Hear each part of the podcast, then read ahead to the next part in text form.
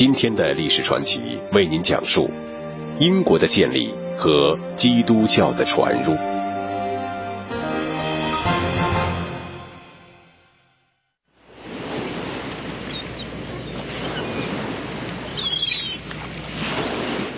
在欧洲大陆以西的大西洋上，有一座大的岛屿。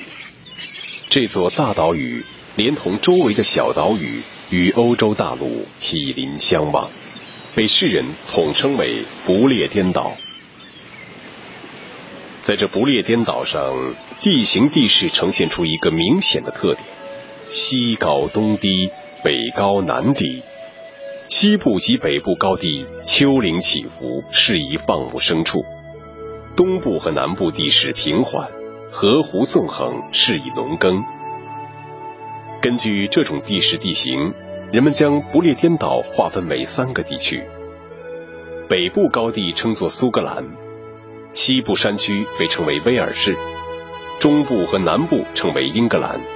所谓英伦三岛由此发端而来。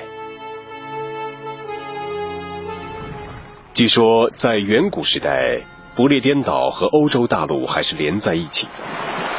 后来地壳变迁，海水上涨。不列颠岛才与大陆分离，自成一块。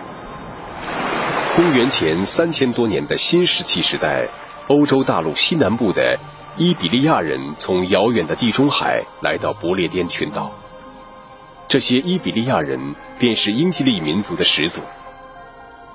伊比利亚人使用巨大而笨拙的石器，因此他们得到了巨石器人的称号。这些人身材矮小，头颅狭长，故又称为长颅人。他们是构成不列颠群岛现今居民的一个主要成分。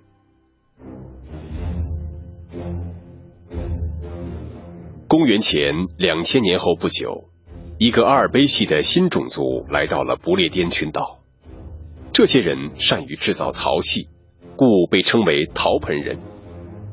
陶盆人已经熟悉青铜的用途和冶炼。在现今肯特郡地区，他们与伊比利亚人汇合，这两个种族的融合促进了生产的发展，特别是青铜器的应用。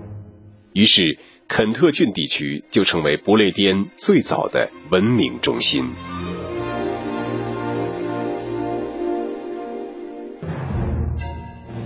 公元前七百年左右，从欧洲大陆来了一个新的入侵者。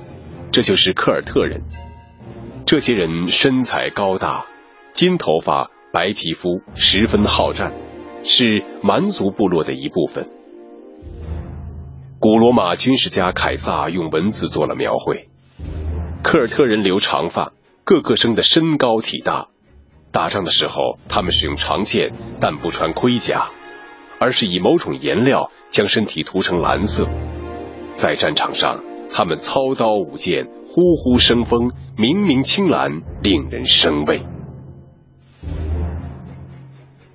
首先进入不列颠的是科尔特人的高特尔部，他们原来居住在上莱茵兰地区，从地中海民族那里学到了青铜的用途，并运用这种知识铸造了夜行剑。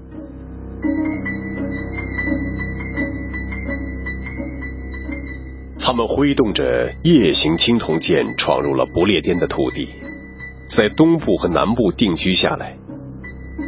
两个世纪后，第二批科尔特人侵入不列颠，他们是已经操着铁质长矛的布列吞部。铁器战胜了青铜器，高特尔部被同族人杀得大败，被迫迁往威尔士、苏格兰和爱尔兰地区。又过了大约一百年，第三批科尔特人到来。这是来自北高卢的科尔特人比格尔部，他们人多势众，很快就占领了今日伦敦附近各郡的大部分地区。这些入侵者扶老携幼，举足迁徙，终于在不列颠找到了自己的归宿，并成为这个地区的主人。科尔特征服者在各个地区与先来的伊比利亚人有了交往，这种交往的扩大和加深，必然导致这两个民族的逐渐融合。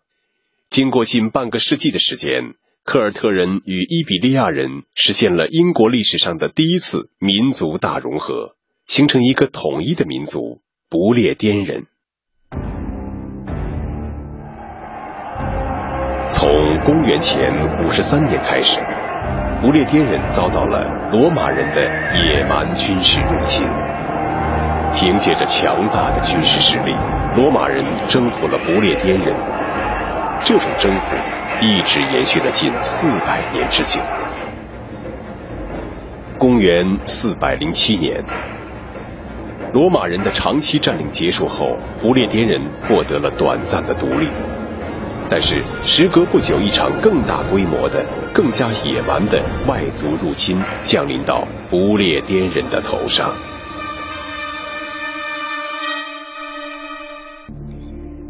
大约在公元四百四十九年，在欧洲民族大迁徙的浪潮中，日耳曼人的铁蹄又踏上了不列颠岛。进入不列颠的日耳曼人分属三个部落，这三个部落分别称为昂格鲁人、萨克逊人、朱特人。后世历史学家为方便起见，将这三部分人简称为昂格鲁萨克逊人。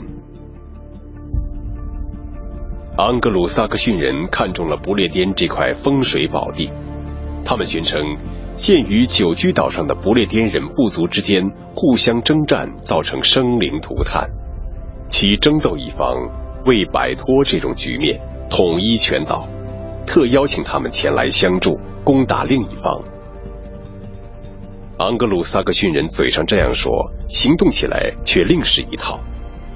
他们乘船渡海进入不列颠之后，竟不分青红皂白，对不列颠人一概刀斧相见。不列颠人虽擅长操刀舞剑，但终究不是彪悍凶猛的昂格鲁萨克逊人的敌手。几经对阵交锋，便纷纷败下阵来，直至退到岛的北部和西部，依靠其山峦起伏的地形隐藏起来。而昂格鲁萨克逊人却以得胜之军沿泰晤士河、汉博尔河和瓦什湾向内地推进，一举夺取了不列颠人世代生息繁衍的东南沿海内地平原，成为不列颠岛上的新主人。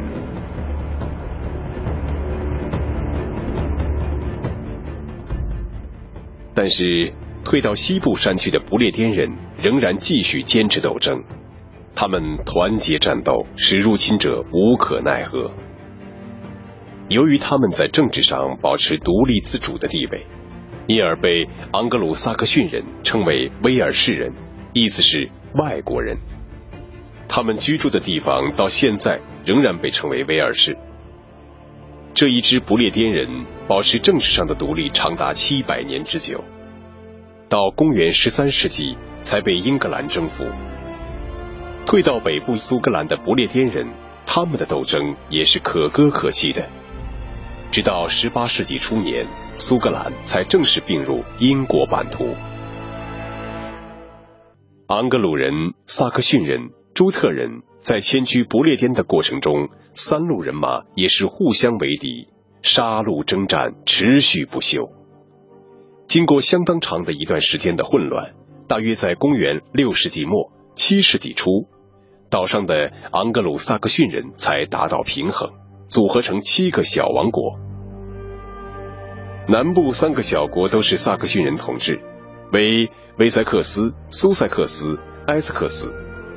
中部与东部是昂格鲁人的三个国家，分别是诺森伯里亚、麦西亚、东昂格里亚。东南部是朱特人建立的肯特国。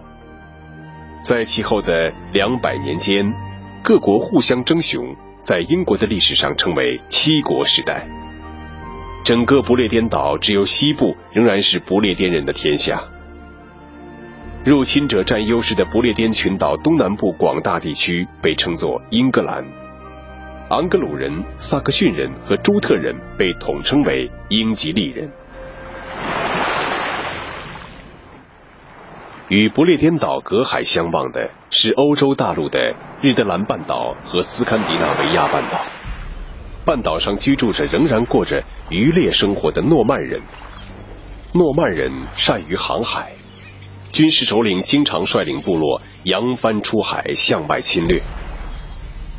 公元八世纪末，诺曼人开始掠夺不列颠的沿海地区。诺曼人登陆后，抢劫和贸易并举，带有海盗掠夺性质。所到之处，他们往往是席卷一空，随即扬帆远逃。后来，他们改变了这种海盗方式的掠夺，逐渐侵占土地，整族迁入，长期定居，控制了不列颠岛的东北部地区，建立丹麦区。在和丹麦人入侵的战斗中，昂格鲁萨克逊诸王国逐渐建立政治联盟，联合成统一的国家。公元八百二十九年，七国之一的威塞克斯王国的国王艾格伯特统一了七国，建立起统一的封建国家。国王之下有耆老会议，各地有伯爵统治的郡。到国王阿尔弗列德统治时期。和丹麦人进行了长期战争。他一方面采用纳贡和赎买的办法限制丹麦人，另一方面扩建骑兵队和海上舰队。经过几年整治，公元八百七十八年，阿尔弗列德在和丹麦人进行的伊圣丹尼战役中取胜。在第二年，阿尔弗列德迫使丹麦人缔结威德摩尔合约，合约规定。威塞克斯统治英国的西南部、北部和东北部为丹麦统治区。到公元十世纪初期的时候，威塞克斯逐渐控制了丹麦统治区。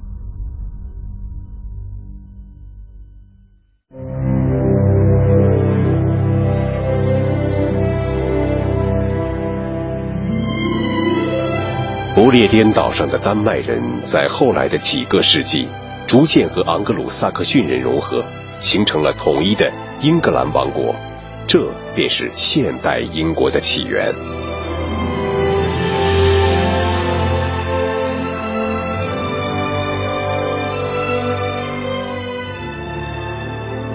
英国人信仰的宗教主要是基督教，早在公元三世纪，英格兰就有些基督教徒了。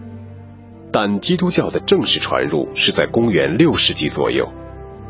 历史传奇接下来为您讲述基督教是如何传入英国的。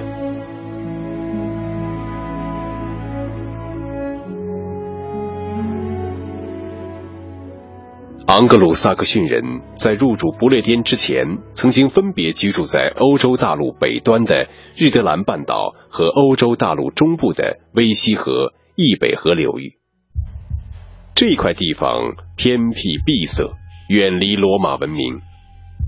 安格鲁萨克逊人既不知罗马人为何方神圣，当然也不知罗马人的信仰是基督教。他们有自己的宗教，他们的宗教是一种原始的多神崇拜。他们平日里也像我们中国那样造庙宇、设祭坛。然而，供奉之物既不是玉皇，也不是土地，更非文圣、武圣、孝儿、烈女之类，而是将战神、造物神、雷神、生育女神等诸多神摆在供桌之上，顶礼膜拜。一个偶然的机会，昂格鲁萨克逊人的宗教信仰引起了罗马城中一位显赫人物的注意。这个人就是日后的罗马教皇格里高利一世。格里高利早年担任罗马执政官，后来他看到教会在罗马的势力超出世俗政权，便弃绝俗世，隐修于修道院。格里高利用自己的家产修建起几座修道院，其中一座修道院以圣徒安德鲁的名字命名，他自己就担任圣安德鲁修道院院长。就在他担任该修道院院长一职的时候，一天，他在罗马城中的奴隶市场闲逛，见到了几个与本地人相貌迥异、举止不同的男孩子。这几个男孩金发碧眼，皮肤白皙，很是可爱。格里高利久居罗马，看惯了本地人的模样，如今见到这几个男孩，心中料定他们是从远处贩卖到此地的外邦人。于是便上前与他们搭讪。这几个男孩告诉格里高利，他们是萨克逊人，来自遥远的不列颠岛。谈话中，格里高利发现他们对上帝和上帝的福音一无所知，于是他有心前往不列颠传播基督教。在奏请教皇批准之后，便率领圣安德鲁修道院几名修士前往不列颠。哪知道跋山涉水，没有几日。教皇又派遣一骑兵特使将他们召回，格里高利的宏愿竟未能实现。转眼二十载春秋过去了，此时的格里高利已荣升为罗马教皇的高位，虽身居高位，事务繁杂，格里高利仍然时时希望了却这一桩二十年前立下的宏愿。就在此时，他获悉来自高卢的一则消息。说有些不列颠人渴望聆听上帝的福音，格里高利听了以后非常高兴，知道到不列颠传播上帝福音的机会来到了。然而，格里高利此时身居教皇高位，已经不能够亲身前往了。他决定派遣一个布道团前去不列颠传播基督教。公元五百九十年。罗马教皇格里高里组织了一批四十余人的布道团，由圣安德鲁修道院院长奥古斯丁率领，出了罗马城向西走，开始了他们神圣的使命。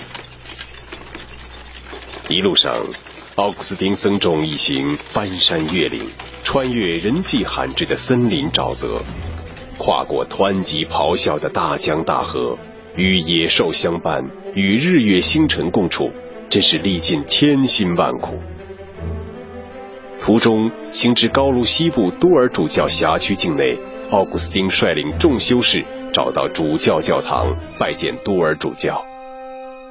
多尔主教见奥古斯丁一行不远千里传经布道，很是钦佩，当下应允尽全力予以协助。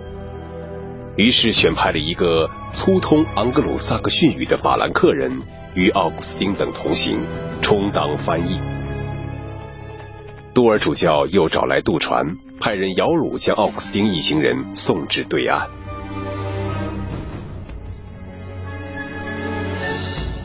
公元五百九十七年，他们渡过英吉利海峡，来到了肯特王国。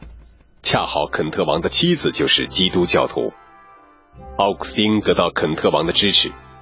他们一行人被安排进入肯特王国最大的都城坎特伯雷居住，允许他们在各地自由传教。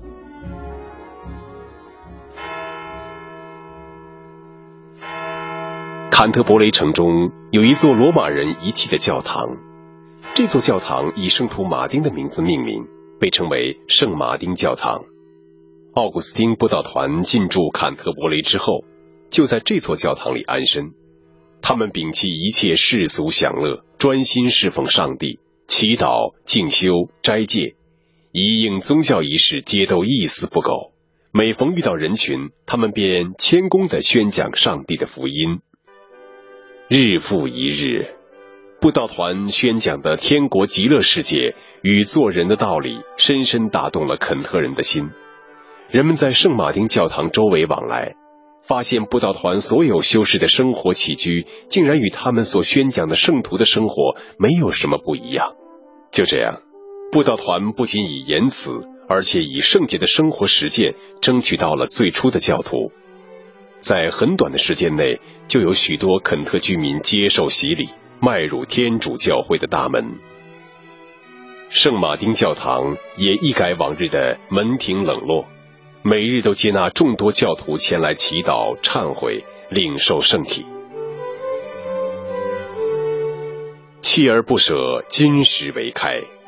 终于有一日，肯特国王埃塞尔伯特也接受了洗礼，皈依耶稣门下。国王入基督教之后，其臣民争相效仿他，纷纷接受洗礼，成为上帝的子民。这样。奥古斯丁布道团在肯特王国的布道传教活动获得了极大的成功。